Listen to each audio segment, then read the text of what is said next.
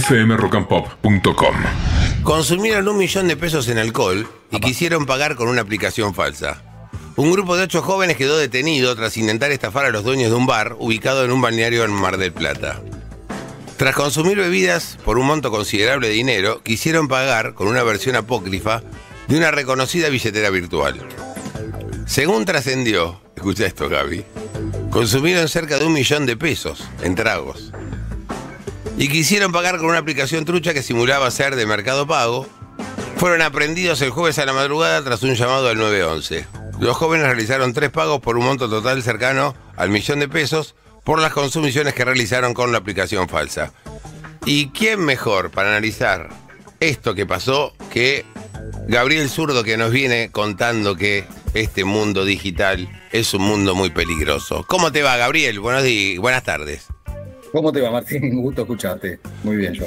Bien, eh, es el CEO de BTR Consulting, eh, es especialistas ¿no? en toda esta cuestión de, ciberdelitos y, y es demás cuestiones. Eh, a ver, está pasando de todo.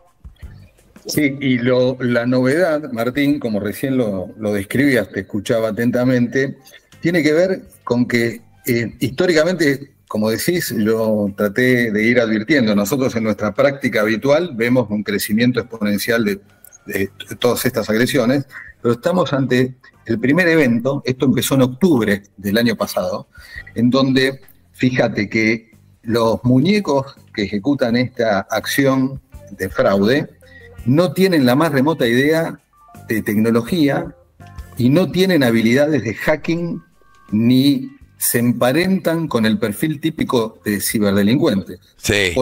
¿Por, qué? Porque lo único que hicieron fue, como dijiste, comprar una aplicación trucha que se vende por Telegram. Ajá.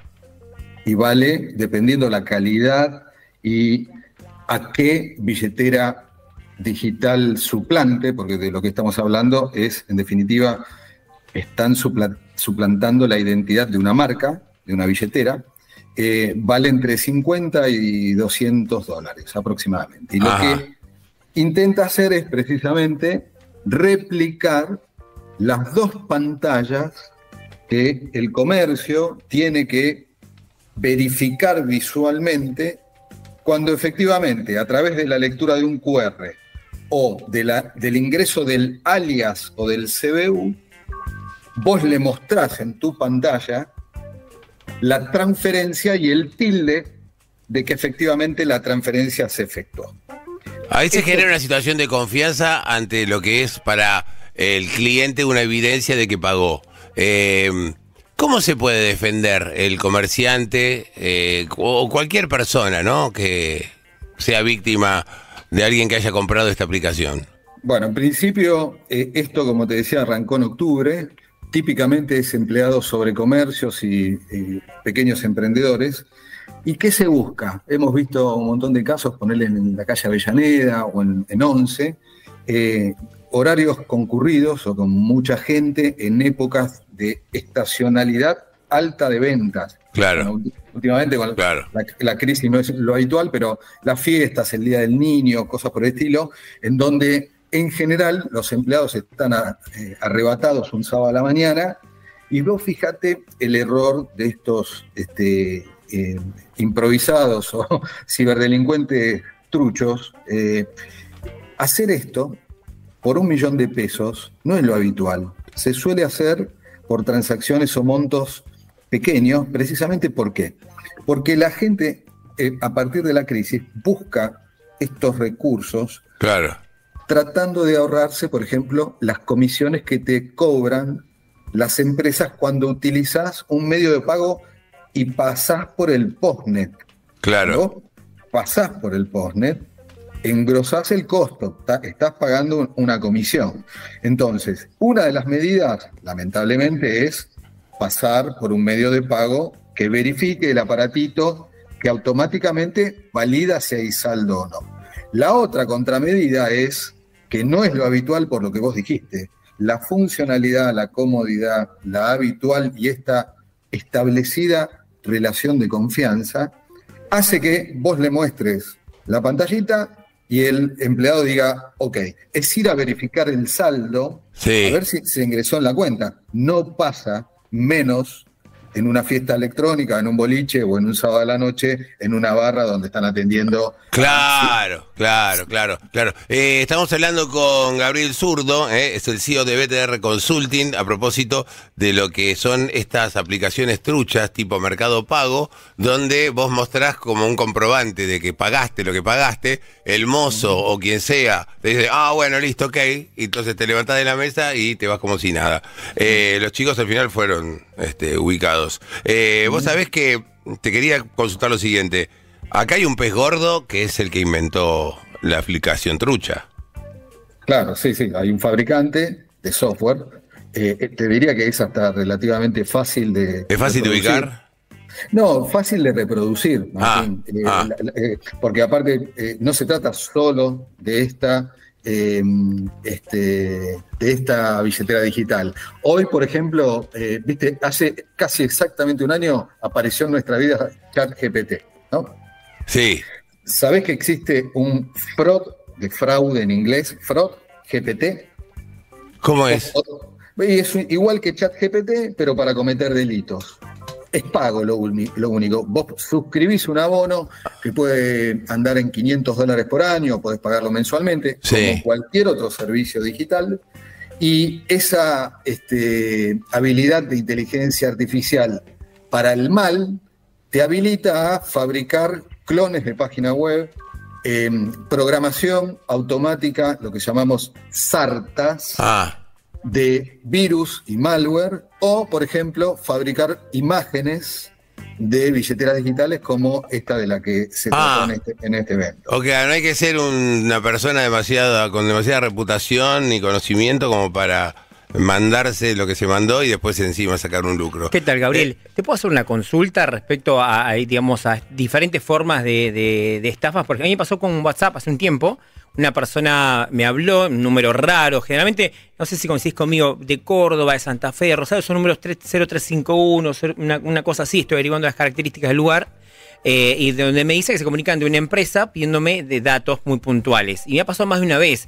Obviamente quizás uno se da cuenta por, porque siempre en alguna cosa capaz que le pifian y demás, pero así como quizás ah, tengo la, digamos, puedo darme cuenta de, cuando hago estrucho, hay mucha gente grande, eh, anciana que cae y telefónicamente también lo han llamado, digo, y le han robado mucha plata, inclusive dólares. Sí, a ver, eh, no solo de Córdoba, Em, típicamente eh, el origen de Córdoba estuvo asociado con establecimientos carcelarios, con cárceles. Ah. Eh, ahí está la, vieja discusión de los inhibidores de señal en las cárceles. Esto está pasando a nivel global. Eh, son muchos también los casos en Argentina de misma situación, pero por ejemplo por ofrecimiento de trabajo remoto, que vienen de Malasia, Singapur, Sudáfrica, de países que generalmente son de difícil acceso físico, tienen horario eh, desplazado, es decir, otro uso horario para que vos, si ubicás porque suplantaron la identidad de una marca, cuando llames lo tengas que hacer a las 3 de la mañana, entonces eh, es como eh, un inhibidor de que te aliente a verificar si realmente te están llamando de un lugar que te ofrece un trabajo pagadero en dólares. Es decir, esto cada vez es más frecuente. Nosotros tenemos un decálogo de cantidad eh, les doy dos números. Por lo menos 12 formas diferentes de engañar a través de WhatsApp en los últimos tres meses y unas 400 maneras metodológicamente hablando que nosotros tipificamos y analizamos para suplantar identidad, hacer ingeniería social y robarle tres cosas a la gente. Dinero, su identidad o recursos financieros para cometer otros delitos. Entonces, el abanico va desde lo que planteaba Martín al principio, esta gente que compró una eh, suplantación de identidad de mercado pago, fue, se tomó un millón de pesos en una fiesta y cuando quiso pagar los agarraron de los pelos. Claro. Hasta, por ejemplo, otra cosa que también se naturalizó post pandemia y forma parte de la vida cotidiana de los oyentes y de todos nosotros. Hoy vos querés sacar un turno a una peluquería, en una peluquería, te querés cortar, en prolijar un poco la peluca y no llamás más por teléfono. No. reservás un turno a través de WhatsApp Business que tiene la peluquería de barrio o del shopping o de donde sea. Eh, ¿Qué está pasando? Para advertir a la gente también. Secuestran WhatsApp de este tipo de negocios y resulta ser que cuando llamás para pedir un turno te dice, mira, estamos en vacaciones, hay poca gente, tenemos eh, mucha demanda de turnos, vamos a hacer una cosa para evitar las discusiones que tuvimos últimamente. Te voy a dar, Martín, un código para que cuando vengas me lo cantás y confirmamos que sos vos en tu turno. Ese código que te mandan de seis dígitos es el que utilizan para secuestrarte WhatsApp. Ah, la pelota. Entonces, es tremendo. La no, es tremendo, es tremendo. la dinámica con la que estamos viviendo incorporando a la anatomía nuestra WhatsApp y el resto de los recursos tecnológicos, hace que la mayoría de la gente crea que esto es así. Es así, mira, te pongo ejemplos de verano que me los contaron de ahora, de Pinamar. Dos cosas de Pinamar son.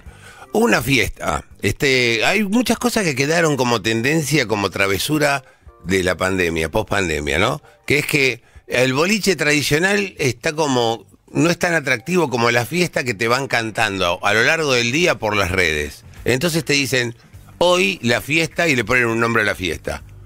Preventa, tres lucas antes de las 13 horas. Entonces vos vas a depositar tres lucas y con un QR y todo la novela.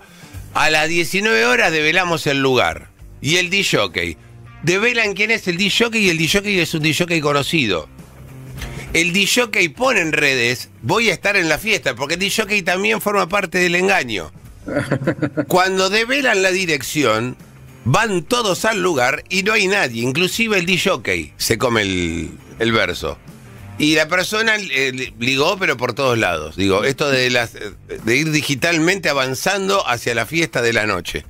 Que es muy distinto a que nosotros cuando íbamos hacíamos la fila, esperábamos en la puerta del boliche y lo demás. Y otra que me contó, es el tema de los 16 años. Los chicos que van a hablar con 16 años, les estaban vendiendo a 3 lucas eh, el, filtro de un documento de un DNI que pasás por una máquina y que efectivamente es, una, es otra persona, pero que tiene tu imagen. Entonces se creen que sos vos. Y no, es otra persona. Y esa persona entró siete veces al boliche. No sé cómo nos saltan los sistemas. Pero está pasando de todo, Gabriel. De la primera vez que hablamos a este presente, la calle es el cielo, ¿eh?